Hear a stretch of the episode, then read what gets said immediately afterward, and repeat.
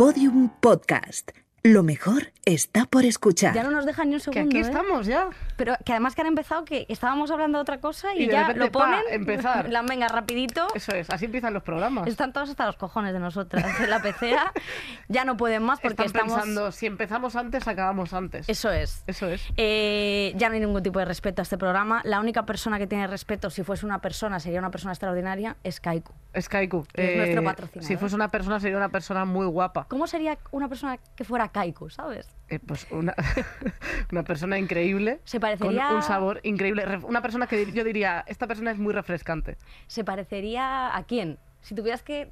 O sea, ¿qué persona a ti te llama la... O sea, una Vanessa Martín, una cosa así? Se parecía a Vanessa Martín, mezclada con Brad Pitt. ¿Sí? Eh, me parece buena mezcla ya. Sí, como ese revoltijo es interesante. Sí, Yo creo que Vanessa Martín bebe Kaiku desde luego. eh, y yo creo que mucha gente eh, bebe Kaiku Kaiku. Café Latte, Eso que, es. que no sé si conocías la marca, pero es Que, todo eso. Por cierto, Kaiku Café Latte que va a patrocinar una cosa. Sí, eh, Queremos porque anunciar. una vez más, este verano no paramos, vamos de camino al Ictus, eh, vamos a hacer eh, Kaiku, gracias a Kaiku, nuestro Summer Edition. Eso es, porque... Estirando el chicle. ¿Tú te acuerdas de esas películas de miedo en Scream, por ejemplo? en- no, en Scary Movie. Esa que, iba sí. que iba corriendo, Sí. que iba corriendo una, ¿vale? Y Hasta ponía muerte o salvarse. Y ella iba por muerte eh, corriendo. Esas somos nosotras. Pues aquí nos pone como salvarse e ictus y nosotros vamos al ictus. Eso o sea, es. directamente. O sea, pero corriendo con las tetas al aire. Sí, o sea, quiero decir, totalmente. esto es así. Vicky sacándose un ojo con ella. ¿Cómo se llamaba esa chica que hacía de Scary Movie? Carmen Electra. ¿No os acordáis que le, que le clavaba el cuchillo y le sacaba el implante mamario? Esto todo... Una, una cosa preciosa. Una la película verdad, de feminista, Scary Desde Movie, luego, eh, referencia. Esto sí, Estaban sí. entre Carmen Electra y Virginia Woolf para, para hacer su Pero propia Virginia estaba película. Bajo el mar como la sirvienta. Había elegido muerte. Eso Sí. es, bueno. eh, Había elegido muerte la pobre Virginia. Hombre, es que es muy estresante ser mujer y llevar muchas cosas encima. O sea, Desde que la propia luego. Virginia dijo, mira, yo me tiro por aquí, por este puente, porque no puedo soportar ni a mi marido ni a nadie más.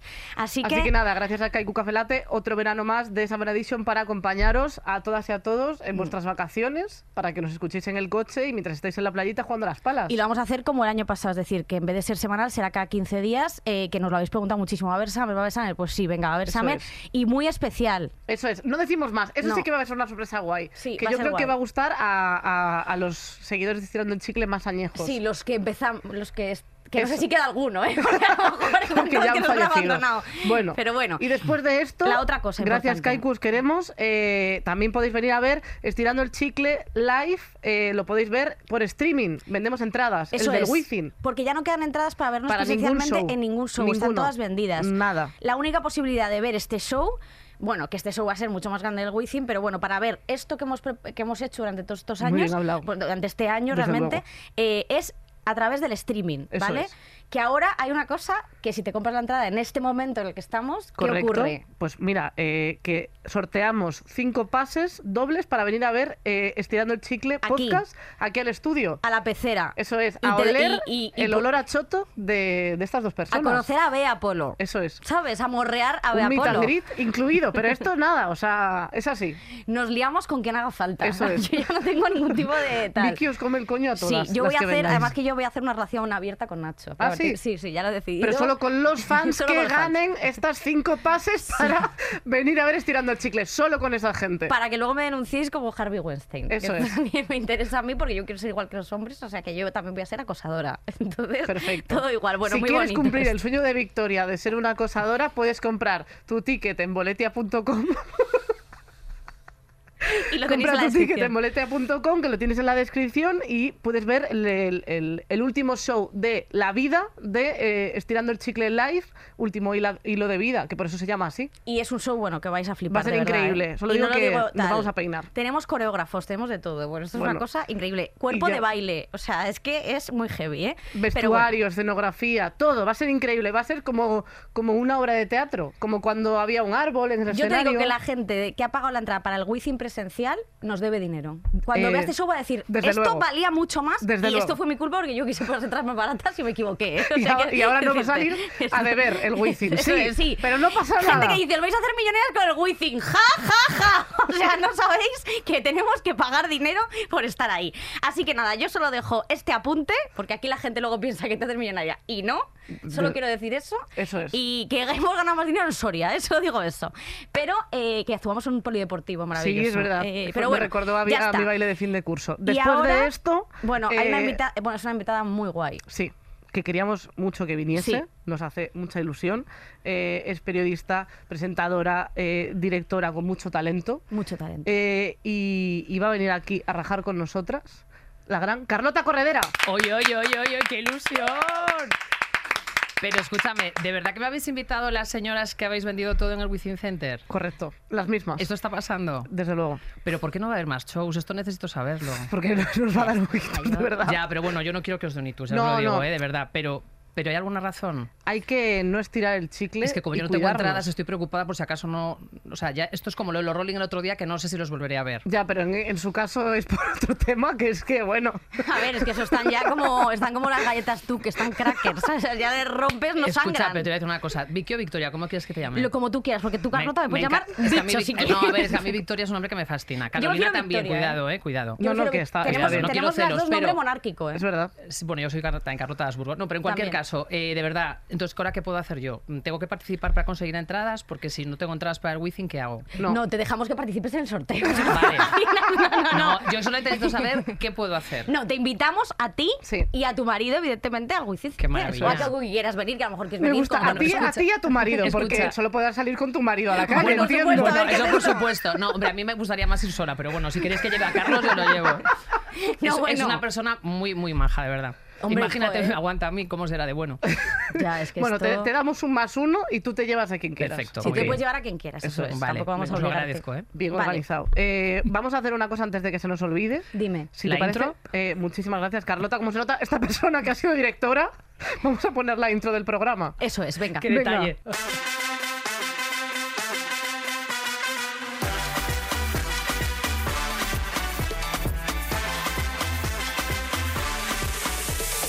Estirando el chicle, un podcast hecho por y para pajarracas sospechosas. Eso es verdad. Eh, ahora mismo Victoria no es que esté aquí debajo de la mesa conmigo. Victoria eh, está cargando el Es que ordenador. Bea me pone siempre los enchufes para que no los encuentre. Sí. Bueno, sabes que en las redes estaban diciendo ya que si te había usurpado tu sitio, porque sabes que durante mucho tiempo decían que yo me dedicaba a robarle el sitio a las presentadoras. Ah, ¿Ah, por sí? favor. eh, Bueno, son unas muchas cosas que se han dicho de mí. ¿Esto se ha muchas dicho? cosas. Sí, bueno, se han dicho muchas cosas. Pero una de, esas- una de ellas era que yo si iba a algún programa eh, me quedaba con el puesto. Pero yo te puedo decir que no. No, no, pero tú no te preocupes, cógelo. ¿eh? No, no, no, no. O sea, a ver si vais a llegar a Lictus. No, no, No, desde no es luego. el momento quizá, ¿no? Del relevo. Pero Bueno. para quitarle el puesto a presentadoras también tiene que haber, ¿no, Carlota? Sí, sois bajarracas, pero sois, sois, sois... A ver, os voy a decir una cosa antes de empezar, ¿eh? No quiero, no quiero que suene a haceros la pelota, ¿eh? Vale. Pero eh, yo que soy mucho mayor que vosotras, aunque no lo parezca, eh, os admiro mucho porque creo que tenéis una, una libertad eh, a la hora de hablar y a la hora de, de hablar de nosotras, ¿no? Y de todas nuestras cosas, de todas las mujeres que a mí me fascina y me encantaría tener vuestra edad para estar en el punto que estáis vosotras ahora. Joder, muchas Joder, gracias. muchas gracias, de verdad. A Lo que Vicky también le gustaría tener mi edad. A mí me gustaría. Sí, eso sí también es verdad. Eso sí, has, has estado rápida porque eres un poco hija de puta. Pero sí que es verdad que me gustaría eh, ser más joven, pero luego también pienso, joder, pues mira, he llegado ¿Pero cuántos aquí- años tienes? Yo tengo 32. Pero si eres una niña, por favor, yo voy Sí, a hacer una niña, 48. ya tú, que yo Cariño, que no, voy a hacer 48 el mes que viene. Pero, Joder, yo quiero tus 48. pues yo ¿eh? también quiero tus 48 porque vamos, o sea, yo no quiero... Eso ha sonado un poco 28. lo que dije yo el otro día que quería los 80 de Mick Jagger. Vale, igual te estás pasando. Claro, no, tanto. O sea, vamos a.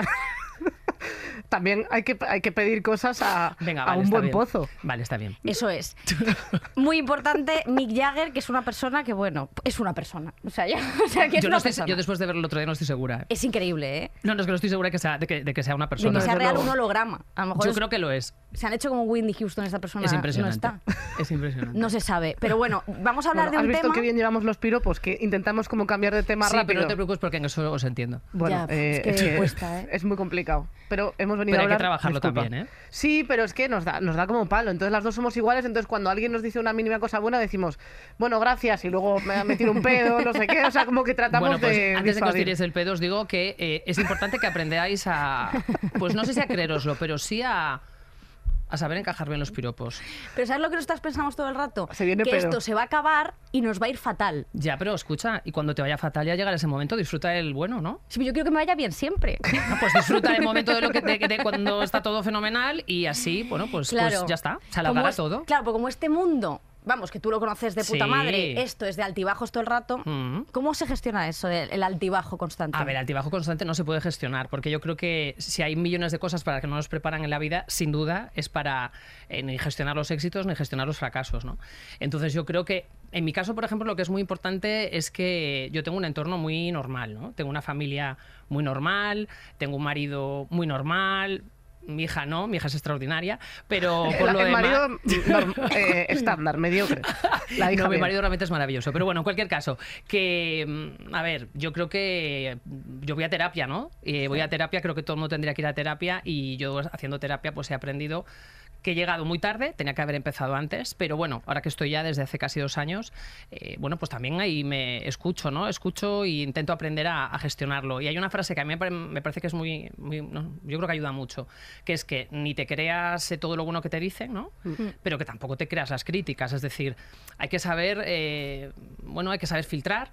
Y yo creo que lo más importante es lo que te diga la gente que te quiere, ¿no? Es eso Sí. lo que te tienes que quedar y lo que te tienes que creer a muerte y lo que también tienes que escuchar con atención. A ver, que hay gente que te quiere mucho y te puede hacer mucho daño. Quiero decir que no todo Total. el mundo que te quiere eh, te va a decir las cosas que tú quieres escuchar, ¿no? Pero es verdad que normalmente cuando alguien que te quiere mucho te dice algo, por lo menos piénsatelo. ¿no? Algo, algo malo me refiero, si es algo bueno, créetelo mucho, ¿no? Sí. Pero yo creo que, se, que no es ni créetelo todo, todo lo bonito, lo maravilloso y tal, eh, pero tampoco vivas pensando en que esto se acaba, porque eso no, eso no, no, no.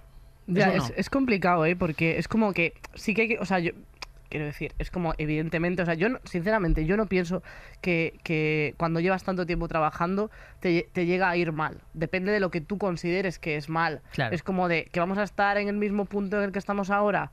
No, gracias. O sea, quiero decir, el nivel de ansiedad que tenemos, yo bajarlo un puntito no me parece nada mal. Claro. Entonces, conseguir trabajando, otra cosa es dependiendo de lo que quieras, pues, o sea, yo creo que ahí está la parte de ego de decir, pues por menos dinero, porque estás en un punto peor, bueno, pero sigues trabajando, sí, bueno, pues ya está. Entonces, yo sí que pienso que eso va a ser así. Ahora, que vamos a estar siempre eh, en el punto de ahora, ni de coña, o sea, pero porque, o sea, no pasa nunca, a nadie le pasa, o sea, no, no hay casos que estén todo el rato increíble, pues tendrás que bajar, ¿no? Relajarse la cosa. Bueno, yo ¿no? creo que cada, que cada etapa la, la marca también tu, tu contexto y tus circunstancias, ¿no? Hay momentos de la vida en los que tu prioridad es tu trabajo. Yo he llegado a ser adicta al trabajo, por ejemplo, y creo que es algo con lo que hay que tener muchísimo Yo cuidado, soy. porque es una de las adicciones, creo que, ostras, más difíciles de detectar, ¿no? Porque nos hemos criado siempre en la cultura del trabajo, del esfuerzo, ¿no? Eh, cuanto más todo. trabajas, cuanto más trabajas mejor, cuantos eh, más within centers tienes mejor, No es que no está mal visto trabajar muchísimo. Efectivamente, entonces es difícil detectar que eres adicta al trabajo, ¿no? Yo lo fui, lo pasé muy mal. eh, en mi caso, la adicción al trabajo, como, como casi siempre, ¿no? Yo creo que las adicciones lo que hacen son cubrir vacíos, ¿no? Tapar huecos Sí. eh, emocionales. Y es verdad que cuando tienes eh, una profesión como, como la mía, ¿no? Yo, yo tengo la, la suerte que es para mí la, una de las grandes suertes de mi vida, que puedo vivir de lo que me gusta, ¿no? Y eso, de momento, ya hay tanta gente que ha estudiado mi carrera y no, no está aquí, y no puede tener el altavoz, ¿no? De estar con vosotras hoy aquí, o haber trabajado en los programas que he trabajado, dirigido los programas que he dirigido. Yo me siento muy, muy afortunada y muy privilegiada, pero es verdad que es venenoso, ¿no? ¿Y cómo el te das dedicarte a cuenta? lo que te gusta Sí. puede llegar a ser muy venenoso. Sí, y sí, no solo se aprovechan las empresas, que por supuesto, ¿no? Es tú misma o tú mismo el que al final, eh, bueno, pues eh, no encuentras límite, ¿no? Y, y siempre es más y siempre es más y siempre es más porque te gusta tanto lo que haces que hay que tener, para mí eso, ahora que decís los uh, jóvenes, decir lo de las red flags, ¿no? Pues yo creo que es una red flag muy importante. Sí. El que cuando te das cuenta que renuncias a muchas cosas por el trabajo, ¿no? A estar con tus amigos, el teléfono siempre operativo. eh, bueno, yo recuerdo etapas de mi vida atroces, ¿no? A las que ¿Cuándo te nunca... diste cuenta tú de decir, joder, tengo, una, tengo un problema grave con, el- con la adicción al trabajo? Pues mira, yo creo que cuando, cuando fui directora por primera vez con 30 años, ¿no? Yo soy un poco la Marisol de la tele, esto no lo sabíais, pero os lo voy a contar yo. Yo soy un poco la Marisol de la tele porque yo a los 29 años ya era subdirectora de Ana Rosa Quintana. Eh, eh, hemos, hemos estudiado tu, Tu tu carrera. Claro, background, me entonces, parece esto increíble. os parecerá sorprendente, Pero a mí es- también. es muy pero pronto sucedió, para- para dirigir. Pero sucedió. Entonces yo con 29 años eh, lleg- había llegado de, de mi Vigo, ¿no? Bueno, en este caso de mi Santiago, había llegado con, con 23 años a Madrid y de pronto seis años después estaba subdirigiendo, metida en un despacho y era como, mm, eh, ¿qué ha pasado? ¿no? Eh, ¿qué- cómo, cómo es posible? Bueno, pues a mí eso me sucedió y con 30 años ya era directora. Entonces al final cuando tú tienes esa vocación por el trabajo, vocación, eh, puedes tener luego las, las, eh, aptitudes que tengas, ¿no? los talentos que quien lo considere los tienes, pero luego tú tienes esa pasión, ¿no? esas ganas, ese nunca hay horario, eh, no tengo familia, no tengo hijos, no tengo pareja, ¿no? y entonces eso es una maquinaria que te, que te atrapa. Y no puedes salir. que en mi caso, o sea, era, era un auténtico hámster eh, y mi vida era vivir por y para trabajar. ¿no? Para Y Ana es Rosa, además. Terrible. Bueno, a ver, he trabajado para Ana Rosa, Sí, en la mo- TNT. en TNT, que fue un, un programa que, que, bueno, yo cumplí 30 años en, en TNT y, y pensaba que no llegaba a los 31. Es que Esto fue así. Porque es que fue impresionante, ¿no? La- el nivel de exigencia, de horas, de entrega. Bueno, a ver, que yo no soy especial, que eso lo han hecho. Y, y la gente de mi generación hemos trabajado en épocas muy complicadas de la tele. Que no digo que ahora sea todo un paseo, ¿eh? Pero, ostras, hemos vivido etapas de la televisión de los testimonios, ¿no? Yo tenía compañeras de trabajo a las que se le caía el pelo literalmente a, a- a mechones por estar cerrando, pues eh, no voy a dar nombres de programas, ¿no? Pero el tipo de periodismo, el tipo de televisión que se hacía cuando era testimonios, ¿no? Sí. Eh, soy friki y no lo niego. Eh, soy maruja y no sé qué. Bueno, tú imagínate de pronto que estudias periodismo, ¿no? Y llegas a un programa de televisión que es tu ilusión y te dicen que tienes que encontrar para el día siguiente cuatro marujas. ¿Vale? Cuatro marujas, el más perfil es este. Cuatro, eh, soy maruja friki y yo qué sé. Y bailo mejor que mi nieta, ¿no? Y o sea, gusta- ese era, sí. ese era un poco el Sí. título. Y me gusta Entonces, hacerme duchas vaginales, sí, Sin, o sea, sin. Twitter, sin Instagram, Hmm. sin internet, a chavalas, porque además normalmente eran mujeres las que hacían este curro, no sé, eh, de pronto te- las veía llorando en el baño y digo, ¿pero qué os pasa? Y dice, no, es que para mañana tengo que conseguir estas cuatro mujeres y... Y yo pensaba, hostia, qué duro, ¿no? O, o gente de pronto que, que yo ve- he visto llorar a gente en el baño. Además, esa persona que vi llorar es muy amiga mía. eh, tranquila, no voy a decir tu nombre. Porque le habían dado la enhorabuena porque dos hermanas se habían pegado en plató. A ver. No, a ver, estamos. Quiero decir, a ver. Sí, Entonces, es a ti te que- vienen a dar la enhorabuena porque dos hermanas se han pegado en plató. Es que es muy Y tóxico. tú te sientes una mierda porque dos. No sé si me- Claro, o sea, sí, es, sí. es todo un cortocircuito brutal, ¿no? Y súper tóxico. Entonces, esa tele, tóxico. esa tele de no había hora, no- o sea, Sí, no- yo no digo que no se haga ahora, ¿eh? que habrá picos de trabajo, pero yo creo que vivimos una etapa, hostia, de una, muy de una. ¿eh? o sea, iba a decir. liber- sí, bueno, una libertad, pero un. un- como un todo vale. Carnaza. muy heavy, muy Eh, heavy. Bueno, a ver, tema de violencia de género, ¿no? Que ya ahora es un tema eh, que por suerte conozco, conozco bien porque he tenido la, la- la gran posibilidad de, de acercarme mucho a través del programa de Rocío a este tema, ¿no? Aunque antes ya lo había trabajado. Antes se llevaba a la, a la tele. Yo he llevado, he llevado, no sé si como coordinadora, como guionista, como directora, como redactora o como lo que me haya tocado en ese momento, se sentaba, no físicamente en el mismo espacio, pero sí en la misma cadena, a maltratador y maltratada, ¿no? Qué fuerte. O sea, cosas que ahora te parecen, por suerte, Sí. impensables, ¿no? A pesar de que se sigue, eh, sigue habiendo una televisión muy machista. eh, ostras, que en un mismo espacio, en una misma cadena, estuviesen separados por metros el maltratador y la maltratada, hostia. Pero es que, claro, y conseguir en ese eso momento, era un hit Sí, de sí, sí, carrera. sí. O sea, Sí, sí, sí. que quiero decir que se vivieron que etapas se que, quiere hemos vivido una tele, hemos vivido una tele. Wow. No, no, no, ese diario total. de Patricia, que esto pasó, Bueno, claro, eso ocurrió. ocurrió que pusieron a un maltratador y luego ocurrió una desgracia tremenda porque los volvieron a unir en ese momento. O sea, ¿tú te acuerdas de ese Sí, momento? sí, sí, sí. de O sea, no, no- me lo han contado, o sea, no, no lo he Sí, llegado a ver, pero que claro. también te voy a decir una cosa, ¿eh? porque todo hay que ponerlo en su contexto, porque claro, la tele de entonces no pasaría los filtros de ahora y seguramente lo que estamos hablando aquí no pasará los filtros de mañana, ¿no? Pero es verdad que, mm, ostras, es que por suerte ahora mismo hay más conocimiento, a pesar de que, insisto, se sigue haciendo y se sigue, eh, sigue habiendo muchísimo machismo en los medios de comunicación, ¿no? Pero es verdad que cosas que antes no se hacían, o sea, que son ahora mismo impensables, eh, también tenemos que, que alegrarnos por eso, ¿no? Porque Hmm. Sí, ahora mismo sea, eso no sucedería. Hay una evolución y luego también, incluso hasta en la cultura de, de hacer burla de la gente, o sea, ya sin meterte en un tema tan profundo como, como La el maltrato, en el momento este de los frikis, o sea, cuando estaba de moda, o sea, que ahora incluso ya hasta se hace menos, este momento de eh, programa de cantar y sacan a los que cantan mal, o sea, como que ya hasta hay más cuidado de lo que es una persona friki, Hmm. eh, que antes era como todo el rato sacarlos, reírse de ellos, que es verdad que, claro, nos han dado muchísimo lenguaje, muchísimas expresiones del día a día, pero que ahora Hombre. incluso como que te da apuro. Cárdenas tenía una película que se llamaba FBI, ¿no Bueno, os bueno, acordáis? bueno, que se bueno. llama Frikis Buscan Que Incordiar. eso estaba en alguna plataforma, que esta película es tremenda, Sí. que se reía de todos, pero hasta un punto de, A- yo me arrastraba acuerdo, a uno con una a lancha. Paco Porras creo Sí. que fue, que le arrastraba con una lancha y le, y le llevaba por toda la playa y todo era el descojono padre y era muy heavy porque Sí. estas personas eran personas. Pero fíjate que, que por- hablando del filtro, ¿no? Ahora mismo, eh, yo ahora ya no estoy en, ya no estoy en, en Sálvame. Hace ya, desde que me fui, no, no lo he vuelto a ver. Que luego sí que hablamos de este tema porque le ha llamado mucho la atención a la gente. Eh, pero es verdad que mm, los Sálvame, por ejemplo, del 2009 no se podrían hacer ahora. No, no, para nada. vamos. Igual que había programas que hemos consumido todos, todas, tipo Mississippi, Crónicas Marcianas, que soría- ahora mismo serían inemitibles. Horrible. Y en aquel momento te quedas ahí atrapado El viendo juego- lo, que, para- te, para lo mí- que te echas en Alcácer. El juego de tu vida. El, el Bueno, que, el bueno, que le iban bueno. pagando en función de Bueno, las verdades de su vida que decía. era- Pero es que sí. además era un, un escape room, porque era como de. me Pobre invento, pobre eh, ¿Te has querido acostar con tu suegra?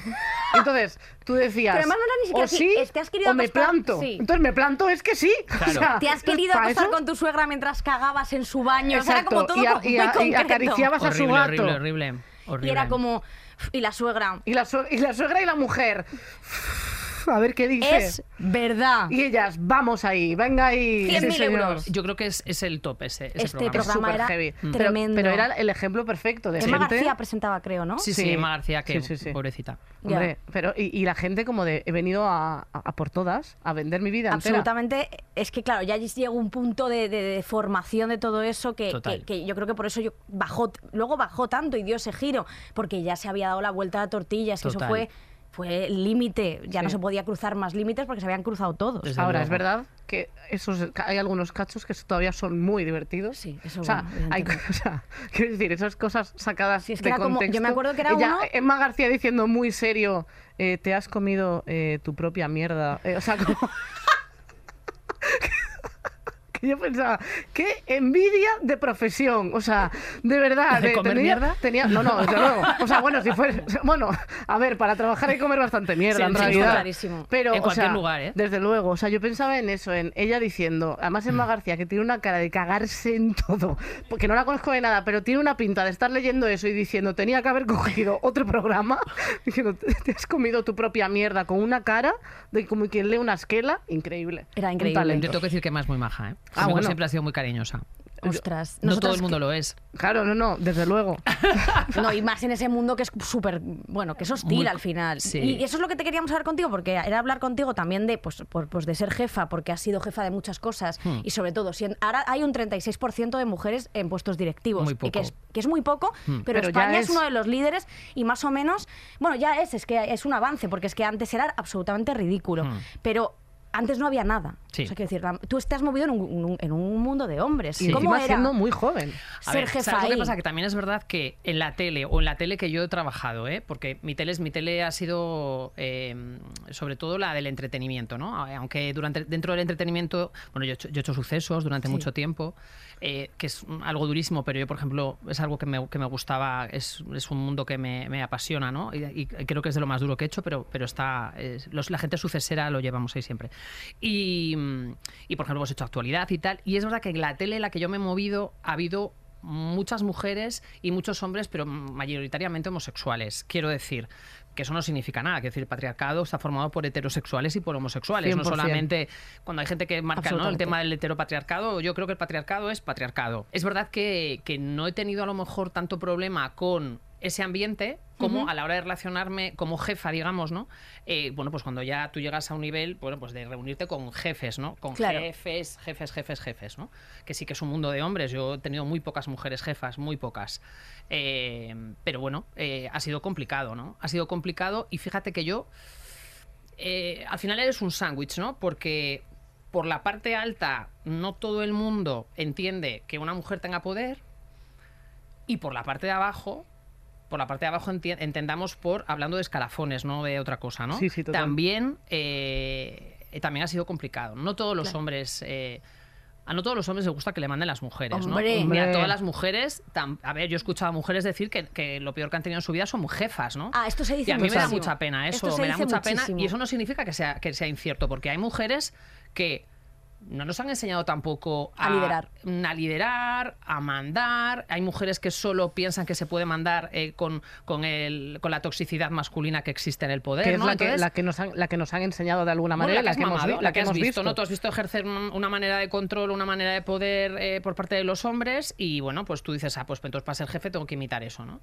Y es verdad que mm, yo he recibido pues, pues por los dos lados, ¿no? Por arriba y por abajo. Y por abajo, pues, pues, pues eso, que no todos los hombres han entendido las órdenes de una mujer. Y yo, por ejemplo, he vivido unas circunstancias muy interesantes porque yo durante un tiempo codirigía Sálvame. Hablo, por ejemplo, de una codirección que debe ser de lo más complicado que yo he vivido en mi vida, ¿no? Eh, codirigir con un hombre ¿no? Y ahí yo he visto cosas fascinantes, ¿no? O sea, para hacer un estudio, sea, del tipo, eh, cuando alguien se acercaba a nosotros, ¿no? A, a- a determinadas cosas me las pedían a mí, determinadas cosas las pedían a, a- a- a Raúl, en este caso, ¿no? Un beso, Raúl. Eh, pero claro, yo es que veía que había gente que solamente consultaba decisiones con Raúl y no conmigo. Ya. No sé si me explico. Sí. Esto decir, si está pasa. codirigiendo un hombre y una mujer, eh, al final la última palabra la tenía Raúl, ¿no? Bueno, yo me volvía loca, claro, imagínate, ¿no? Y además tenía muy detectado quiénes eran las personas que lo hacían. Normalmente eran hombres, pero también había mujeres, ¿eh? Esto también es así. Pero a mí, Hombre, por ejemplo, es una frase que me da mucho coraje, ¿no? El, el, "Ah, no, es que yo he tenido jefas que no sé qué, no sé qué, no sé qué.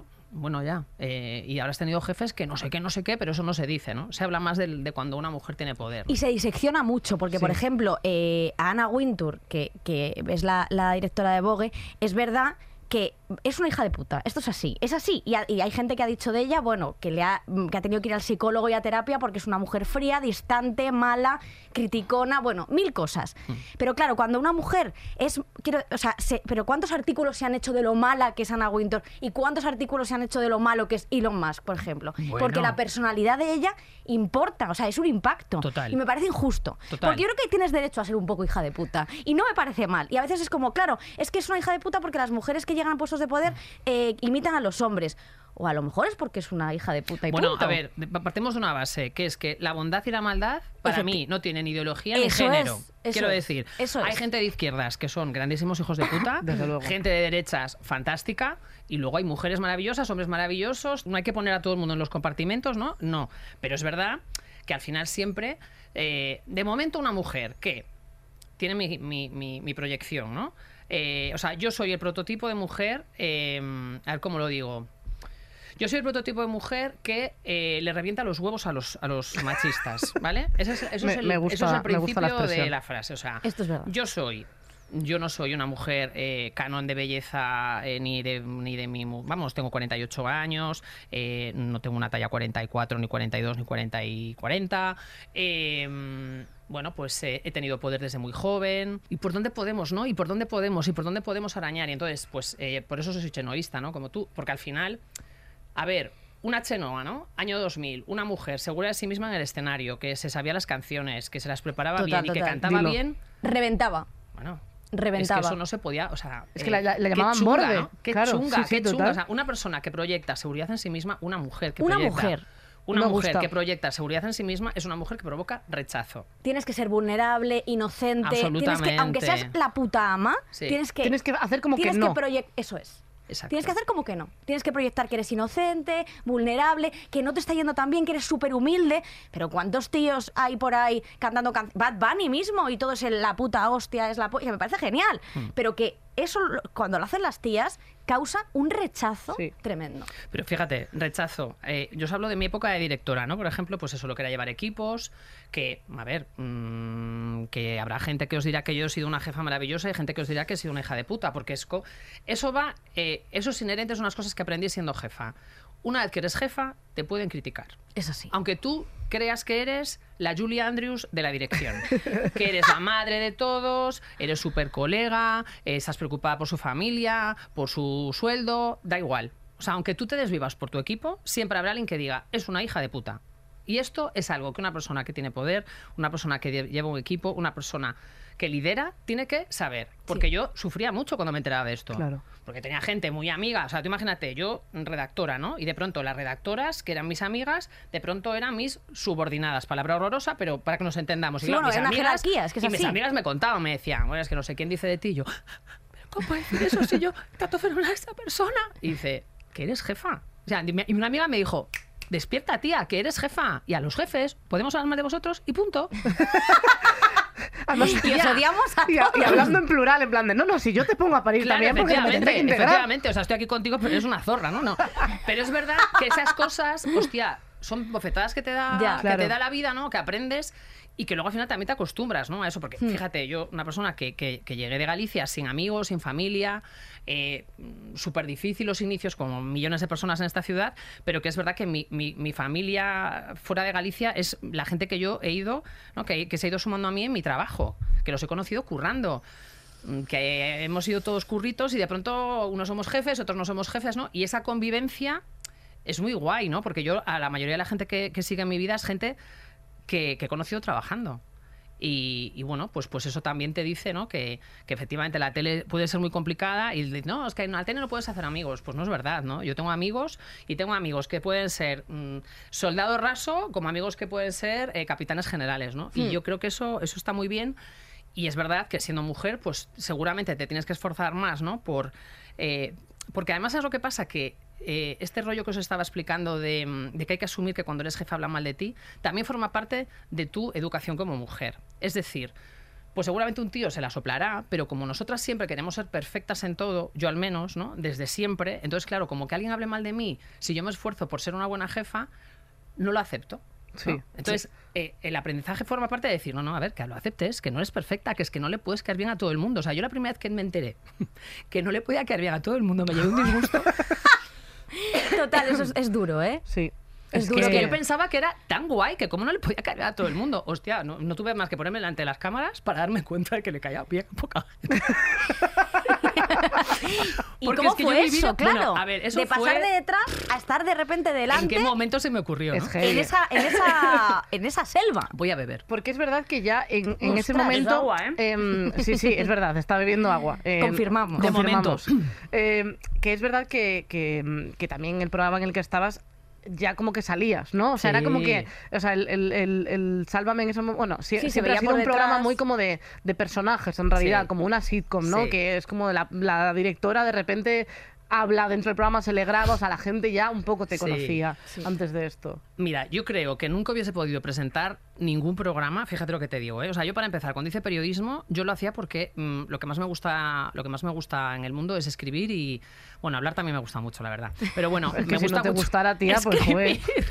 me gusta mucho escribir, me gusta mucho leer y yo quería ser periodista, pero periodista de redacción, o sea, de plumilla, no de no de estar aquí dando la tele con el rímel puesto, o sea, de no. Y, entonces, claro, de pronto, nunca, en, mi- en mis planes, nunca, por- nunca estuvo ni bueno, presentar, con los complejos que he tenido siempre, vamos, ni de coña, vamos, me pondría delante de una cámara, ¿no? Pero es verdad que, la vida es así, ¿no? De divertida y de loca. De pronto hay una circunstancia que es que no estaba ni Jorge Javier ni Paz Padilla eh, el 1 de septiembre de 2014 eh, para presentar Sálvame, ¿no? Y entonces mis jefes dicen que creen que yo lo puedo hacer. Y digo, pues me alegro por vosotros, pero es que yo no lo voy a hacer. O sea, fue, ¿sabes? Fue una historia como muy loca y que yo me lo tomé como un juego y que fue un juego que me ha dado una nueva profesión, pero que es verdad que en ningún momento salí ahí a, Este es mi momento, mi oportunidad, ¿no? De... por favor, Miradme todos. aparta. No, o sea, lo de la tele, lo de ponerse ante las cámaras, sin duda ha sido lo más heavy que me ha pasado en mi vida, ¿no? Porque al final... Bastante. Hombre, y las críticas y No, no, tal. no, o sea, porque a ti te han puesto No, no, fina en pero Twitter. escucha, escúchame, escúchame lo que te voy a decir. Como diría Rocío Carrasco, escúchame, mira, escucha. Cuando yo me pongo delante de las cámaras, bueno, para empezar, cuando yo era director y criticaban Salva, me lo llevaba fatal. Lo llevaba fatal. Otra cosa que también tuve que aprender, o sea, que hagas un programa que, que es guay para ti, no significa que sea guay para todo el mundo. Claro. Efectivamente. Otro aprendizaje, vale, muy Sí. bien. Y entonces, ¿qué pasa? Que me delante de las cámaras y claro, eh, como voy a saber yo, por mucho, por mucho conocimiento que tenga, por mucha relación que tenga con presentadores o de haberlos dirigido, de haberlo estado con ellos mm, la vida, fuera de las cámaras, delante de las cámaras, en los platos, ¿cómo iba a saber yo lo que era ser presentadora? O sea, es una puta locura. O sea, una locura eh, que tienes que tener la cabeza mm, ya no fría ni amueblada. O sea, tienes que ser, no sé exactamente de qué pasta, eh, para soportar que todo lo que hagas esté mal. O sea, yo desde que empecé a presentar, todo mal. Hostia, yo llegó un momento en que dije, ¿pero qué es lo que tengo que hacer para, para, para que no me den hostias? O sea, es que no lo sé. O sea, si salgo presentando, mal. Si me vuelvo detrás de las cámaras, mal. Si presento Cámbiame, le ha robado el sitio a Marta Torné. Si adelgazo, mal. Si engordo, mal. Si Todo escribo mal. un libro, mal. Mal. Si, es que es- ha sido una historia, bueno, ahora mismo, ¿no? Estoy aquí con vosotras. Llevo sin presentar Sálvame y sin salir en la tele unos dos meses y medio, ¿no? Es que yo todavía me sigo, me sigo encontrando con titulares demoledores sobre mí cuando no estoy en la tele. Y digo, pero esta gente, ¿qué les pasa? Ya ves. ¿Qué les pasa? ¿Qué Ya. necesitan? ¿Quieren un abrazo? Pero a raíz yo creo que de Rocío, Sí. Hombre, la cosa, Bueno, su- la duda. cosa es- fue como, como la espuma, ¿no? Sin Porque duda. era como eh, diario, ¿no? o Sin sea, duda. Porque cómo fue de repente, todo lo de Rocío. claro, de repente saques el documental este de contar la verdad para seguir viva y tú eh, empiezas a presentar el como el debate en- en- entre que vais poniendo partes del documental y tal y por lo que sea se remueve bastante las redes, o sea, hacia un lado bastante positivo, pero igual que cuando pasa algo que gusta mucho, luego hay muchísima gente detractora de este tema. Hmm. Eh, si no te gustaba que hablasen de ti, ¿qué tal después de lo de Rocito? Es que fue tremendo. Jamás imaginé primero que Rocío fuese a hablar, ¿no? Porque yo conocía a Rocío, yo fui a la boda de Rocío y no tenía ni idea de su historia. Y cuando digo ni idea es ni idea. Y yo el día de la boda de Rocío lo vivía como un día muy triste porque ella no estaba con sus hijos y no entendía por qué ella sonreía, ¿no? Y, y pensaba, oye, pues no sé, me faltará información, pero bueno, como que yo misma tenía todos los prejuicios del mundo. Todos los prejuicios del mundo, porque los prejuicios al final, en muchas, en muchas ocasiones, eh, hay mucha ignorancia, ¿eh? hay mucho, muchas cosas, pero también hay ignorancia. Y en este caso, pues había una ignorancia ahí, ¿no? Claro, ¿cómo me iba a imaginar yo que iba a contar esa historia? ¿Cómo iba a contar su historia, ¿no? ¿Cómo iba a ser ese relato terrible de todas las violencias que ha sufrido Rocío, que no son solamente la violencia de género, la violencia eh, vicaria, ¿no? Ha sido, ha sufrido violencia, pero vamos, increíble todas las violencias que nos ha enseñado su, su documental, ¿no? Claro, no sabía que iba a hacer ella ese documental, menos iba a saber que me iba a tocar a mí presentar el, debate, ¿no? Es verdad que las cosas más terroríficas de mi vida me han pasado a raíz de, de dar la cara eh, en la serie.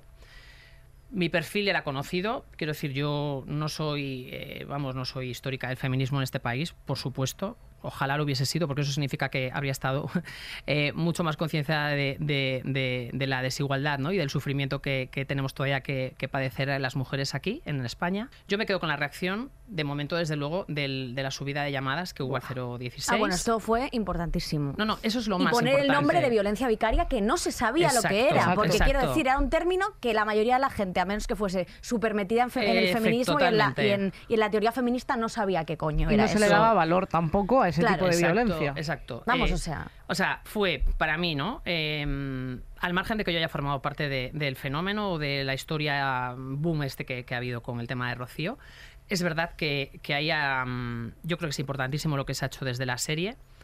Importantísimo las llamadas, importantísima las madres que estaban en la situación de Rocío, porque yo entiendo que lo que la alfombra de mierda que ha levantado Rocío es muy heavy, ¿no? Es que es mucha muy- mierda. porque Muy heavy. hay mucha mierda, mierda muy dolorosa. En este país una madre eh, tiene que estar siempre un paso por detrás de sus hijos y de los derechos de sus hijos. Y entonces, bueno, pues en nuestra cultura todavía es muy difícil entender que Rocío, para mucha gente, no perdone a su hija, ¿no? Entonces, todo esto elevado al altavoz de la tele, yo desde luego, por mi parte, eh, he vivido pues, seguramente la no sé partes eh, de la historia más oscura profesionalmente que he vivido eh, como Carlota Corredera tanto presentadora como periodista a raíz de dar la cara por las mujeres dar la cara por Rocío y dar la cara por la por las víctimas de violencia de género Eh, el precio que he pagado es un precio muy alto pero hoy, que no voy a decir la fecha porque no sé cuándo se emite esto, hoy en junio de 2022 os digo que lo volvería a hacer Sí. porque soy una privilegiada. Porque yo puedo. eh, decir, es- eh, quiero decir que no, lo que digo no es para que me lo reconozca la gente o lo ponga en valor. O sea, yo soy una privilegiada y por eso puedo volver a hacer lo que hice. En otros momentos de mi vida no lo hubiese podido hacer. Pero hoy puedo decir que he sido libre de hacer y de decir lo que me ha dado la gana respecto al feminismo en mi programa y en el programa de, de Rocío que estoy súper orgullosa de lo que se ha conseguido y que creo que a pesar de las, eh, de las equivocaciones que ha habido y que siga habiendo, eh, creo que es importantísimo y que algún día se, se reconocerá no mi trabajo, sino lo que ha contado Rocío y cómo la serie, que estaba dirigida por, por mi referente, uno de mis referentes feministas, que es Ana, Ana Isabel Peces, ha conseguido en la sociedad. Hombre, yo creo que ya se puede valorar Hombre. ahora lo que ocurrió. O sea, yo creo que lo más importante es lo que dices de las llamadas al final, que eh, también recordamos desde aquí eh, al, cielo- al 016. Eh, ya ya la- el primer programa ya marcó algo.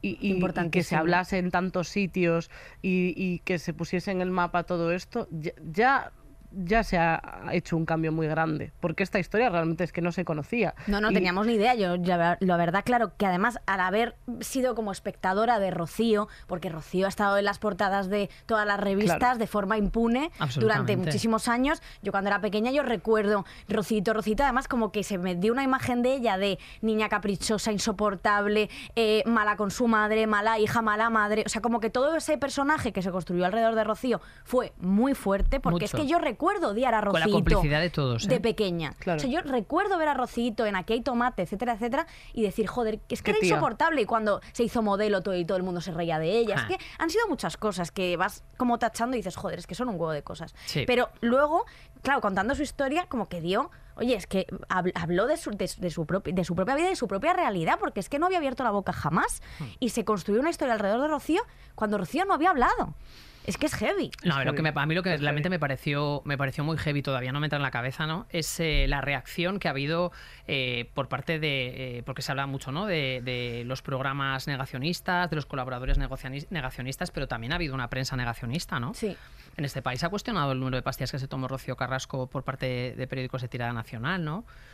Hombre, yo creo que nos tenemos que replantear muchas cosas, porque efectivamente la igualdad y el fin de la- del terrorismo machista, en mi opinión, pasa absolutamente por la, por la educación. Creo que solo ahí se puede eh, solucionar y apagar este problema de Estado que ya hemos aprendido a convivir con él y con todas las muertas, ¿no? Eh, Cada día hay una, dos, tres, y, y ya nos hemos acostumbrado, no abrimos informativos, no salen las portadas de los periódicos, pero los medios de comunicación tenemos muchísima responsabilidad. Bueno. Muchísima responsabilidad. Y entonces el que quiera mirar a otro lado, pues, pues adelante, ¿no? Pero yo desde luego espero que toda la carrera que me quede profesional por delante, eh, desde luego lo que he aprendido en Rocío es algo que, creo que no se puede mm, que no se puede desaprovechar, ¿no? Y yo creo que em, donde vaya eh, intentaré siempre ser honesta con, con las, eh, con las víctimas que no tienen los privilegios que yo tengo, ¿no? Porque Ostras, es que claro, luego la gente dice, no, es que muchas gracias. Bueno, yo me encuentro, imagínate, os podría, tendríamos 50 estirándonos al chicles de las cosas que me han pasado desde que presenté el programa de Rocío, ¿no?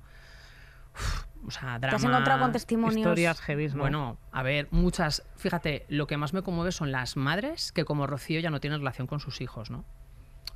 Wow. A mí hay gente que me decía, pero tú cómo puedes defender a Rocío si tú eres madre? Y digo, pues precisamente porque soy madre y porque la admiración con la que me mira mi hija ahora mismo, si eso se convirtiese en violencia, es que me parece que dudo mucho que haya un dolor más grande, ¿no? Que, que- porque es, vamos, eh, falle- que pierdas un hijo, eh, dicen que es el, máximo dolor de- del duelo, ¿no?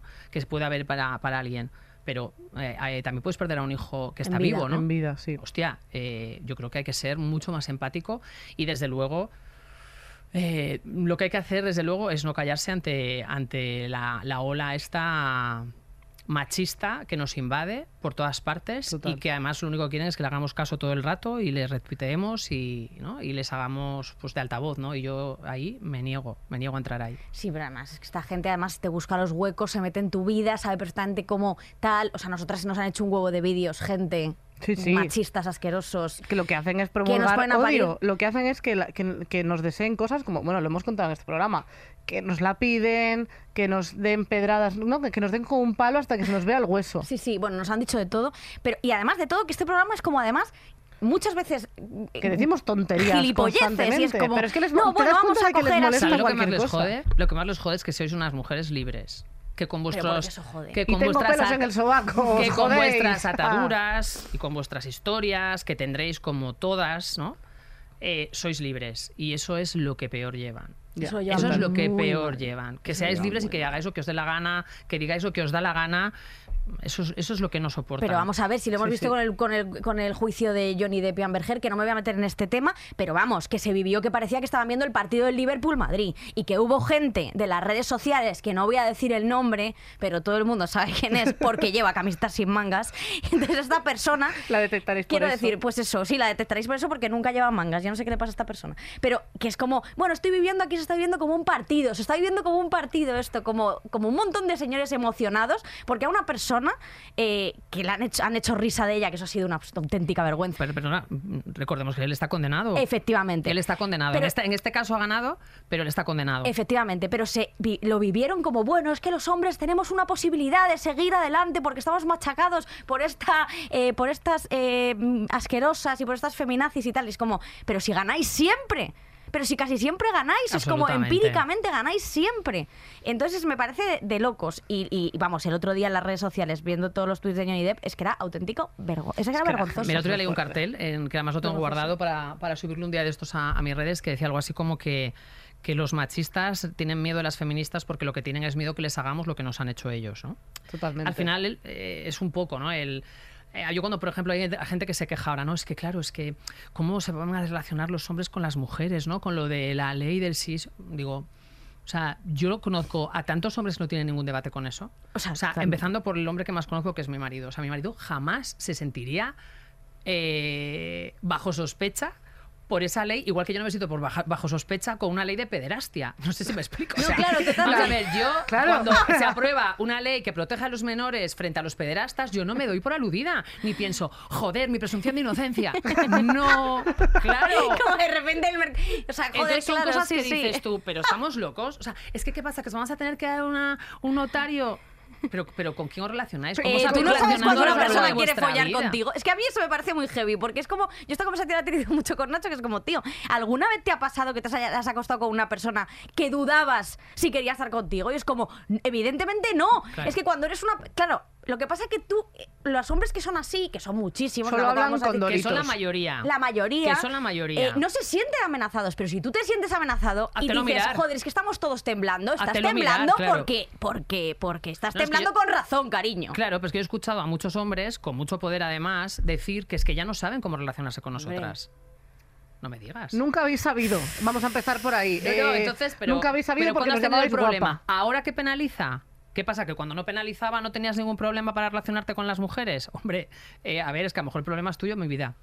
Sí, a lo mejor el problema es tuyo. Y esto, Hombre. bueno, además Patricia Sornosa lo dice mucho, que es una cómica que me gusta mucho, que es como, joder, es que sabes perfectamente cuando una mujer te desea o cuando no. O sea, quiero decir, esto del papelito y lo de la firma, mira, eres un prico. Además, que no vas a follar en tu vida? Si es que eres feísimo. O sea, Tú piensas siempre que no. Eh, esa es la conclusión. Tú piensas siempre que no con esa puta cara y, luego, esa pues, camiseta de si Star Wars. suerte. Claro que sí. Oye, eh, ¿No te parece antes... sexy? Hombre, Star Wars, mira, no. No. Yo, eh, para mí es una red flag. ¿Te gusta Star Wars? A la cara. ¿Qué a más mí- red flags tenéis? Eh, a mí, no, a mí no me gusta, me, me gusta cuando la gente dice esto de, eh, cuando dicen, en plan, es que la familia es, es un hombre y una mujer, porque esto es lo que se ha hecho de siempre y eso es lo real. Y te lo dicen con una camiseta de Star Wars, en plan, ¿cómo lo real? O de los Pero ¿desde cuándo has valorado lo real tú? Que llevas a Yoda tatuado. ¿Desde que eso es real? Eso, eso. Eso es real, tu ídolo, Obi-Wan Kenobi. Y, y yo no me puedo casar con una señora porque a ti no te cabe en la cabeza. Pero ¡Hombre! te cabía lo de las naves y te cabía la princesa Leia. Hombre, métete una espada láser por el culo y déjame en paz. Bueno, y Pero ¿cómo le vais a caer mal a los machirulos? No, la verdad claro, es que- Hombre, es es que, además es que os la estáis buscando sí. continuamente. No, no, no. Bueno, y Les ahora, encanta Pikachu y cosas cortinilla así. de estrellas, a mí me encanta Pikachu, ¿eh? De verdad. Eh, Pikachu misógino. pues Tía, que no habla, Pikachu. es un misógino, Pikachu. Eh, vamos a, a broma, hacer una es cortinilla broma, de es estrellas para recibir a nuestra colaboradora y cómica diosa, Álvarez. y diosa, y diosa, que es Y una diosa. Muchas gracias. Vengo aquí con los papeles del cuarto de la ESO. Te amo. Te Y a ti, mucho. Te amo Carlota. mucho. Además, lo primero que he hecho ya al llegar a la cadena ser es mear en el baño que conocía a Enar. Es como la ruta de la cadena SER, ¿sabes? De aquí me damos Carlota Corredera de Álvarez y Exacto. vosotras también, pero nos conocimos justo ahí. Una cosa de por alusiones de lo que estáis diciendo ahora. Me encanta. De- Sí. Claro. Es que de- Enar trae siempre los deberes hechos. Sí, bueno, traigo siempre los deberes hechos y luego dentro pues hago otros deberes. Eh, esto de cómo se van a relacionar los hombres que, dicen Sí. mucho de ahora no sabemos es como Sí. muy fácil. Un consejo muy fácil. Imagínate que somos una persona.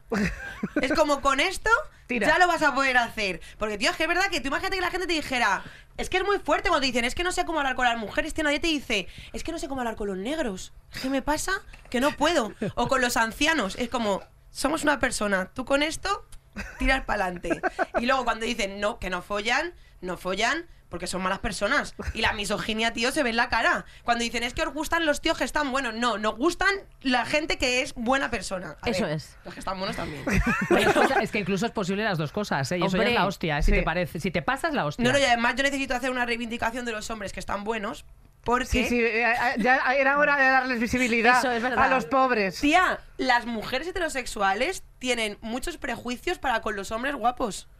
Se creen, Desconozco. como nos han metido todo el rato en la cabeza que la belleza está en el interior, la belleza está en el interior, la belleza está en el interior, pero eso es una cosa que nos la han contado a nosotras, pero a ellos no se lo ha contado nadie. Desde luego. Porque tú no ves a un tío que esté con una tía físicamente por debajo de, de sus posibilidades. Al revés, Nunca sí, ¿eh? jamás. Hombre, al revés, todas.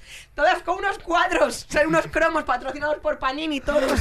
Y ellas todas diosas, con unas personas que dices, bueno. Pero tú luego les, lo, lo hablas con tías esto. Sí. Esto. Y ellas te dicen, "Uf, es que yo un tío guapo que luego no tiene responsabilidad afectiva, no sé qué. Yo, sí, lo feo sí la tiene, no te jodas.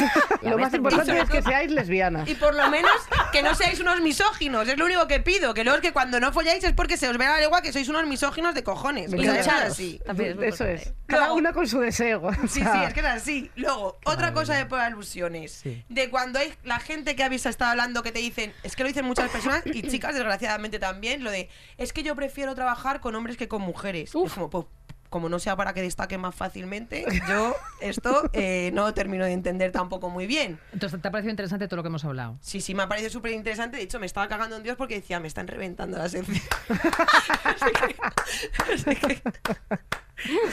Tío, de hecho yo creo que esto pasa porque esto ya viene como del cole, que cuando éramos pequeñas y jugabas al fútbol o corrías, Sí. si tú metías un gol, era como de, la fulanita te ha metido un gol, o fulanita ha corrido más que tú. Es como que perder contra un hombre formaba parte del juego, Correcto. pero perder contra una mujer es una humillación. Total. Y entonces esto crecemos y se pasa A lo que se pasa. a los trabajos. A los Y trabajos. entonces lo que le pasa a la gente, y eso nos incluye a nosotras también, es que llevan muy mal recibir eh, órdenes de mujeres, Total. porque su cabeza no está programada para que eso suceda. Exacto. Tío, yo me acuerdo una vez que estaba en una oficina, todavía no estaba trabajando en la, en la tele, estaba trabajando en, en una empresa de informática. No des más datos. De esa empresa de favor. informática me has dicho de todo aquí ya. Bueno, ya. No, no, esa empresa de informática te va a poner una demanda. Me va a po- no, Creo que no van a otra no, por patrocinar favor, ya no puedo programa. más. Vale, entonces, tío, estábamos en una reunión y uno de los jefes, porque eran todo tíos y estaba sola yo, y entonces uno de los jefes dijo, Enar, perdona, ¿te importa traerme un café? Y le dije, ay, pues la verdad es que sí que me importa. Y entonces se quedó así. Hubo como tres segundos de... Y el tío se levantó y se fue y se hizo él. Lo que pasa es que también, tiene, también, también eh, Hay ya que lo de tener que coño también gordo. que reeducar nosotras eh, Claro, y además- es agotador, ¿eh? Bueno, y, y no Es tan- decir, el que ya no viene educado de casa es como dices, uff, qué es fuerte. pereza, ¿no? Y esto que os acabo de decir de hace muchos años, pero estando en 2021, o Sí. sea, eh, a la vuelta de la No, esquina. no, sí, sí, des sí, más que pase, que pase. No voy a dar datos, ¿vale? A ver Pero si yo es estaba capaz. trabajando de guionista en un sitio. Vale. Muy bien, eh, pues ya has dado, ya has dado Es todos que si no, los no puedo decir cómo sé lo que voy a contar. Entonces, Pero que no pasa nada, si no digas Adelante, ese nombre adelante. nadie va a saberlo. 2021, ¿eh? Eso, di- Yo, di- además, había estado trabajando en un programa que éramos todo mujeres y se me había olvidado lo ¿Cuál que... será? Bueno, a ver. Ni idea. No, pero No hay un momento, por no, no, favor. continúa, Pero continúa. acab- déjala acabar que ya se ha metido aquí- ya en el pozo. Ya me metí en el pozo. Uno más, que más me da. Si ya es que verdad, es que necesito que llegue el verano. Bueno, Venga, Enar, tú puedes. Total, que eh, se me había olvidado lo que era trabajar en ambientes de guion, porque todos los puestos creativos pasa un poco con las jefaturas, son todos señores, y vamos, para que entre una mujer ahí te cagas. Hmm. Entonces voy a trabajar otro programa y cuando abro la puerta de la sala de guion, hostia, tío, me encuentro con la sauna paraíso allí. o sea, todo pavos. Y yo, joder, no me jodas, tío. Otra vez a lidiar con esto. Y entonces ya, bueno, yo, luego llegó otra chica, pero debíamos de ser 10 y eran 8 tíos y, dos, y yo y otra chica. Hmm. Vale, pues hay una reunión y entonces empiezan a decidir cuál va a ser el plantel. Sabían que iban a ser cinco personas, entonces empezaron a decir que iban a ser cuatro tíos, que ya les tenían elegidos, y una tía. Entonces yo dije, a ver, a mí me parece que en 2021, cuatro tíos y una tía es ya rancio, es antiguo. O sea, esto de la cuota podía estar bien antes de ayer, pero ella Que sí, no. que sí, que huele a esmegma. Y entonces el jefe se queda así y hace. Ya lo tengo. Vamos a meter a dos. Y dice, ¿Qué pasó? una puede ser una tal de renombre y la otra una chica joven, guapa. Y yo, Dios mío. Esa fue, esa fue su idea. Es su idea. Fue su idea. Meter a dos chicas, que una fuese, eh, es que no quiero decir las profesiones para que no sepan qué programa era, y que la otra fuese eh, jo- joven y guapa. O sea, yo tenía el coño en el suelo. No me extraña. Bueno, me fui. O sea, eh, me- mm, me- o sea, ese día acabé la jornada laboral y luego dije, sinceramente, de cómica no me va tan mal. Yo creo que es el momento de empezar a tirar para adelante. Yo lo siento muchísimo. Pues Esto ya lo he decir una peleado cosa, mucho. le voy a dar las gracias a ese jefe que te ha traído aquí. Mm, lo traigo aquí. Gracias, muchísimas Eso, gracias. eso, Ella. hombre, importante. No, no, es que, tía, Menos yo mal. llevaba ya como 6 o 7 años haciendo guiones en la tele y digo, es que yo no me puedo ya seguir peleando por esto porque es que estoy perdiendo mucha carga mental, estoy perdiendo mucha fuerza. Yo necesito escribir y hacer mis chistes. Yo no. Yo paso el testigo. Pero, escucha, pero- yo pensaba que no, que no había cómicas, ¿no? ¿Cómo es eso? No, no, sí, no hay, hay. lo que pasa que, en fin, de locos. Pero a mí esto me ha pasado en un sitio también escribiendo. pasado. Sí, sí, sí. Y de hecho, a mí, bueno, me, me- me hicieron intuir que yo no sabía escribir chistes. ¿Esto es así? Ah, me acuerdo. Tuve Sí, que sí, sí, sí, rehacer sí. una sección. Esto no lo he contado nunca aquí. Es que claro, ya, como Tuve- me lo has contado he en la rajado vida. tanto, eh, tuve que rehacer una sección una sección para una persona tal, eh, con muchos chistes, más chistes, más chistes. La hice con un compañero que le mando un beso, que tú sabes quién eres y es, es una persona excelente. eh, y la hice con un compañero, no sé qué. Mandamos esa sección, lo petó y al día siguiente a mí no me dijo nada y a mi compañero le dio la enhorabuena. Bueno, claro. Hombre, eso, eso, eso, eso- eso que no falte nunca. Mira, yo os digo la verdad. Yo quiero ser jefa, pero para hacer las cosas bien. Yo quiero ser jefa para tomar decisiones de mierda. Porque eso significará que tengo un poder de la hostia. O sea, yo quiero ser jefa para poder llegar a los sitios y decir. O sea, tengo que en plan de. ¿Os acordáis del bus de Antena 3? Sí. Sí. Yo di el ok. yo dije que se hiciese ese programa. O Cats. Gran programa. ¿Sabes quién consiguió la financiación para Cats? Yo. Y darle a la gente el guion y que me hagan la pelota. O sea, que lo lean, que vean que es un guion de mierda y que haya gente diciéndome, guau, con esto lo vamos a petar. Y que luego cuando yo no esté, la gente diga, pero nadie va a parar esto. No lo van a parar porque soy la puta jefa. Y entonces bien. eso es a lo que yo quiero llegar. Porque no sabéis la cantidad de mierda que yo he comido de jefes que toman decisiones de mierda Sí. y nadie nos atrevíamos a decirle nada. Total. Y a las tías nos lo cuestionan todo. Todo. Todo. Todo. Entonces yo quiero llegar a ese punto. De hecho, he empezado ya. Porque en Buenismo Bien, cuando hicimos... He empezado ya con este programa que, del que me ¿Qué es que una que mierda? la en Buenismo Bien, cuando empezamos a hacer el show, yo Sí. dije... A mí me gustaría empezar de la siguiente manera el show. Y yo les junté a Kike y a Burke, que a él les quiero mucho, pero que no dejan de ser señores. Y les dije, yo quiero salir vestida de Britney Spears. ¿Sabes? Ellos en la cafetería así. Yo quiero salir vestida de Britney Spears, que suene el Toxic, y hacer así, como si fuese una vedette, que me subáis y que me deis una vuelta.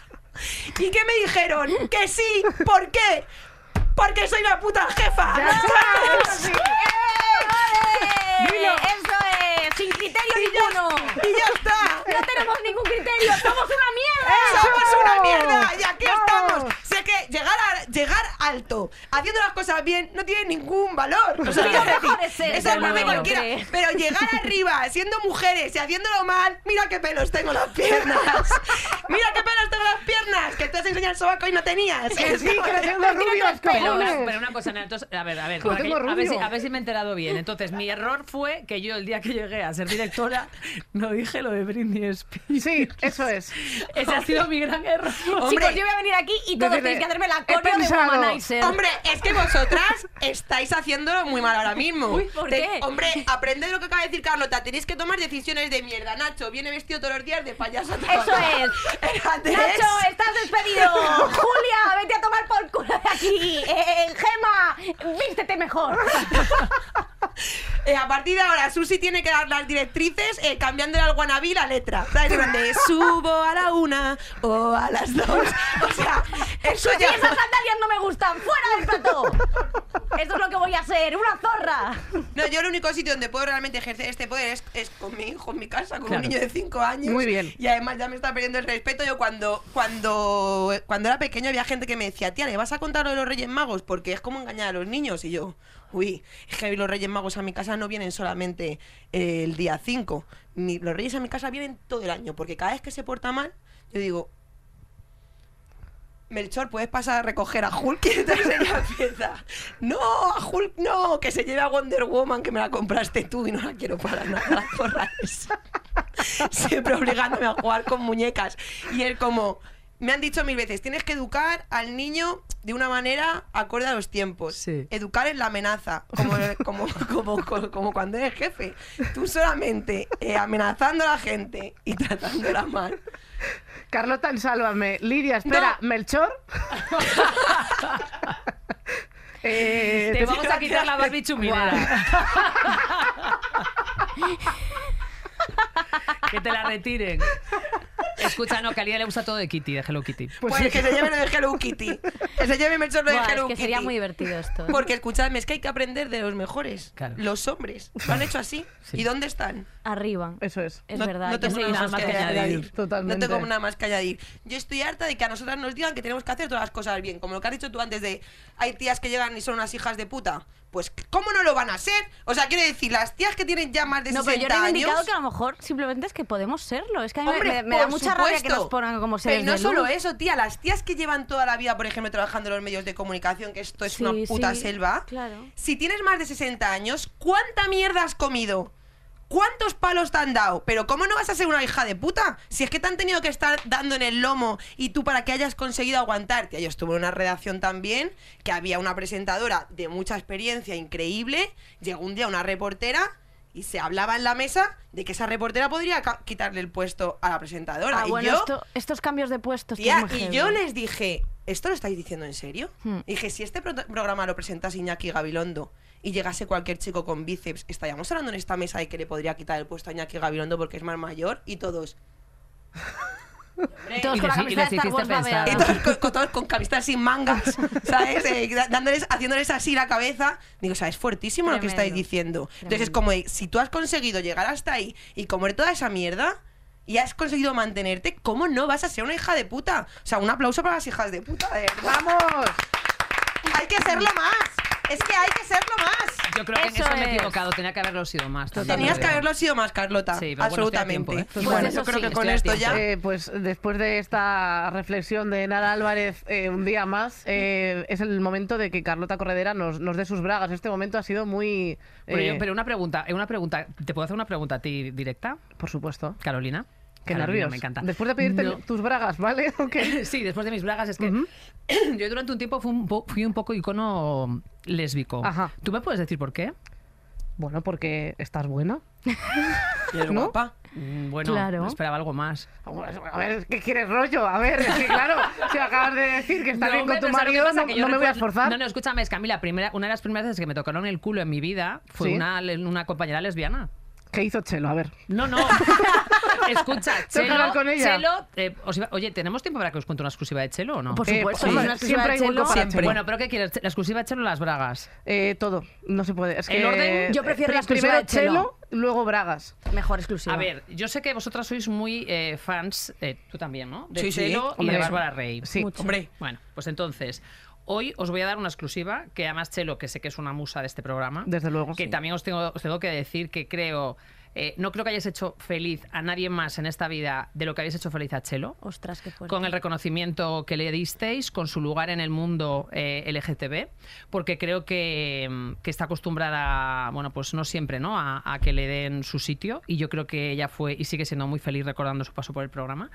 Esto ya os lo digo también. Eh, te ahora ya, si queréis llorar, llorad. No, No, que es que, eh, o sea, eh, he tenido la oportunidad de que Chelo haya- nos lo haya dicho y Sí. la verdad es que. Pero es que os lo digo, yo os lo confirmo. Quiero decir que yo que Es una vamos, mujer estoy- maravillosa. Sí, no, pero que es verdad que para ella fue, fue súper importante, ¿no? Eh, bueno, está muy acostumbrada a recibir muchos palos en el programa y de pronto sentirse, bueno, pues, pues cuidada y mimada y reconocida, pues para ella fue, fue muy importante, ¿no? Entonces, eh, es el momento de que os haga, vosotros le regalasteis algo a Chelo y yo ahora voy a haceros un regalo a vosotras. Yo era la directora de Salva, de Salva ya no sé si era sábado o de, viernes, yo creo que era- no, yo siempre lo dirigí en viernes, vale. Eh, yo fui la eh, directora que dirigía el deluxe el día que Bárbara dijo, Tú y yo, Chelo, La y noche. te quiero. sí, Sí. Porque, Y me hubiese encantado porque que- habría sido más feliz si me hubiesen gustado las mujeres. Eso, eso es. Vale, Uf, uf, uf. vale. Entonces, eh, yo tengo que deciros que esa fue una de las noches más brutales que yo he vivido como directora, Es que fue muy fuerte. porque yo ahora se va a enterar Chelo. Yo sí sabía lo que iba a decir Bárbara, pero Chelo no lo sabía. Ostras. Entonces, yo ese día traicioné a Chelo a favor del show y de la historia, Desde tengo luego, que decirlo porque es que también. esto es historia. Pero tengo que deciros que yo sí que había pactado con Bárbara lo que Bárbara iba a decir, no como lo iba a decir, porque eso solo lo puede hacer Bárbara Rey. Es que Quiero si haces un análisis mental- silencio de Chelo, una noche De amor. de amor. Eso Es solo lo puede hacer Bárbara Esos Rey. tonos, no, no hay escalas musicales. Exacto, Fue ni guionista que lo haga. Desde Pero es verdad que a raíz del de yo también fui la persona que engañé a Chelo para hacerse el polígrafo. Ay, Dios mío. Pues igual sí que ha sido hija de puta, se me ha olvidado. ¿eh? Un aplauso para Carlota. A ver, yo le digo, Chelo, te quiero hacer un polígrafo tal, y encima lo hizo gratis la pobre, ¿verdad? Me siento fatal ahora reconociéndolo, pero es verdad, ¿eh? De verdad que lo hizo gratis la pobre. Bueno, porque lo que ha hecho es aportar al colectivo LGTB. Totalmente, totalmente. Y, nos ha hecho soñar a todos. Entonces, el Eso caso es que Chelo admite una pregunta de Bárbara, pero no admite una pregunta de Isabel Pantoja. Eso también es verdad, ¿vale? Yo no voy a decir cuál es la pregunta que no admitió de Isabel Pantoja. Eso ya lo dejo para... ¿Cuál es tu para- canción favorita? ¿Te imaginas? De. Pero sí que admitió la de, la de Bárbara, porque Ajá. pensó que podría engañar al polígrafo. Esto es así, si no, ya no hubiese aceptado esa pregunta. Entonces Pero ella con- acepta esa pregunta. Conchita, Conchita no, no. Acepta esa pregunta, sale lo que sale, ella no sabe por dónde salir. Y entonces, claro, yo directamente hablo con Bárbara y digo, Bárbara, quiero comer contigo. A mí Bárbara me dijo, yo sí que tuve una noche de amor con Chelo. Y yo dije, ¿y tú estás dispuesta a decirlo? Y me dijo, sí. Y yo, pero tú serás capaz de no contárselo a Chelo. Y me dijo, sí.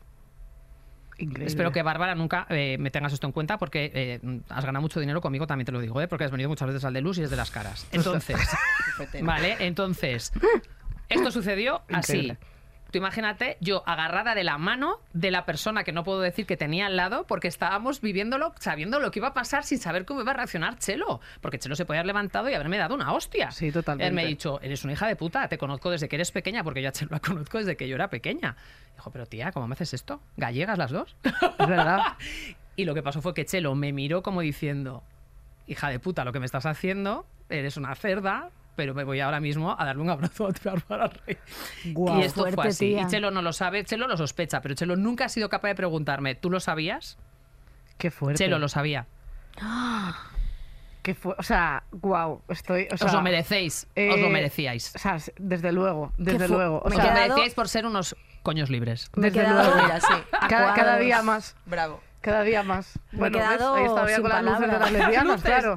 La Madre casa de mía. lucecitas, ¿qué os parece? Que no puedo Estoy terminar impactada. este Pues mira, programa. ya me gustas más. Si quieres luego hablamos, pero claro, ahora ya es complicado. No, pero es verdad que me hace- siempre me ha hecho mucha gracia ese rollo, ¿no? Pero es por- que es porque, no sé, porque impongo Porque, algo. o ¿qué? sea, eh, tías poderosas gustan. A ver, no voy a hablar por todas. Voy a hablar, eh, voy a hablar por todas, sí. Eh, tías poderosas gustan, tías guapas gustan, tías listas gustan. Pues encajas. Es Sois- así. Sois tontas, ¿no? Vosotras, quiero decir, lógico, ¿no? Mm, Pero a los tíos no les gusta eso. Hombre, guapas, poderosas. No. No, poder- porque piensan que no. estás dando lo que tendrían que estar dando ellos. Ya. Entonces lo que hacen es. Bueno, pues yo aquí tengo Uy, que también eh, tengo que también decir que no todos los hombres son así. Sí, No. pero un porcentaje muy pequeño. Quiero decir, Pero es eso más, mira, yo voy a contar otra anécdota ya acabo, porque es que ya sabéis que bueno, me dejáis un micrófono, yo a mí no me gusta hablar, pero si hay que hablar, hablo. El día de mi boda, una mujer muy famosa se acercó a mi marido y le dijo, pero ¿a ti no te impone Carlota? Claro, mi marido dijo, esta señora que me está preguntando el día de mi boda, si ya me he casado con ella. A no sé cómo horas. decirte, ¿no? En plan, ¿te Pero está- no te está Es que, a obligando? mí ella me, es que a mí ella me impone. Y mi marido le dijo, eso será porque no la conoces. Y además está adelante, bueno, no voy a decir que más está adelante, pero bueno, era una mujer Es muy que, famosa claro, que se lo dijo a mi marido. Tienes famosa? una boda en el que la anécdota es todo lo que está ocurriendo alrededor. Hombre, es que claro. imagínate- Esto es estirando el chicle de Lux ya, ¿eh? Sí. Pero, pero, escucha, pero, escucha pero, un muy famosa y no se puede dar ni inicial, ¿no? Ni Por inicial. ejemplo, no. AR. No, no, porque R no estuvo en mi boda. Ah. Pero, no, pero escucha, pero tú imagínate una boda en la que hay una familia de Vigo, una Sí. familia de, de Ampuero, eh, eh, la tierra maravillosa que, que- que- que trajo mi marido al mundo, y de pronto con todo el sálvame. Yo le quiero dar las gracias, de verdad, a, nuestras familias por haber aguantado y a los f- famosos también, porque se hicieron fotos con todos. Ya, claro. Es que... Bueno, claro, luego había el día siguiente de la boda, no, no sé quién se hizo fotos, no sé quién no se quiso hacer, uno era majo, el otro no. Es que, claro, o sea... No puedo hablar más ya. Me- No, no. Ya me he pasado, de hecho. Si tiramos más, nos dice la Buah. persona, ¿eh? Pero bueno. No, os eh, lo voy a decir cuando se acabe, cuando se cierre el micro. Deseando. Eh, pues Faltan ahora el faltan tema de las tus bragas. bragas. Ah, sí, mira. Traigo Carlota. las únicas bragas que tenía limpias. No, Sí. tengo más. Las Pero estas están sin estrenar. ¿Qué os parece? Eh, oye, Son eh, rojas, buen- granates. buen Sobre todo porque encaje. no, creo que no me las he puesto porque igual es que me quedan pequeñas, ¿eh? Eh, Y entonces he dicho, la- a las chavalas les llevo unas limpias. me, me parece bien encaje eh, con, con licra, que aunque te suda el papo, es elegante. Pero bueno, Sí, tienes que valorar. pero que Bueno, valorar, si te sí. suda puede parecer que estás preparada. Ready. Y, y con esta reflexión eh, puedes ponerla, por favor, aquí, en, ¿verdad? en el tendal. Vicky, ¿vas a cantar la canción? No, vamos, tú, tú lanza las bragas. O- hoy, no le Ah, la apetece, hoy no le apetece cantar la... ca- Ya está. Es que Eh, tengo otra canción que hay que cantar. No, pero digo la canción del tendal. Bueno, no pasa nada, ya está. está, o sea, quiero decir, es que siempre canto el himno de Francia y me parecía Eh, después de- de... La cabina está completamente decepcionada. Ti, ti, ti, ti, ti, ti, ti, ti, ti, ti, ti, ti, Muy bien, o ti, sea, ti, ti, le vale, ha ya hecho más está. ilusión a la cabina Joder, que es cantes el Sara himno de Carlota ya Francia. está el moño de nosotras. Muy bien. ¿Pero qué canción vas a poner para acabar? Ah, vale. Sí, hijo, es que claro, ya me pongo nerviosa. Bueno, ¿te lo has pasado bien? Me lo he pasado súper Carlota, bien. ¿has estado bien? ¿Pero por qué me lo preguntáis? Ah, no, nos Yo creo que nos se gusta nota, ¿no? preguntar. Yo qué sé, porque porque son nos da gente ansiedad educada. que la gente diga, joder, qué pesadas, qué tal. Bueno, a mí se me ha hecho corto. Sí. Joder, pues hemos estado una hora y Sí, yo ya no llego al médico, que tenía médico a las ah, y 20. Vale, No llegas. voy a poner la canción. Vale, ahora acabamos cantando siempre y ya se, ya se acaba. Vale. Muy bien, me habías puesto. Chanel, es verdad. Ready, ready. Y no se confundan, señoras y señores, yo siempre estoy ready. Vicky, hazte la coreografía. Para romper, para romper corazones, solo existe una, no hay imitaciones. Y si aún no me crees, pues me toca mostrárselo. Vámonos. Video, watch it slow mo, mo, mo, mo, mo. Booty hypnotic, make you want more, more, more. ¡Hala, pues eso! Hasta la semana que viene. Gracias, Carlota. Corredera, por venir. Me llevan al wiki. Ahí te wiki, Gracias por escucharnos. Hasta la semana que viene. Venga, chochos, Sois unas diosas. Adiós. Venga ya. Todos los episodios y contenidos adicionales en podiumpodcast.com y en nuestra aplicación disponible para dispositivos iOS y Android.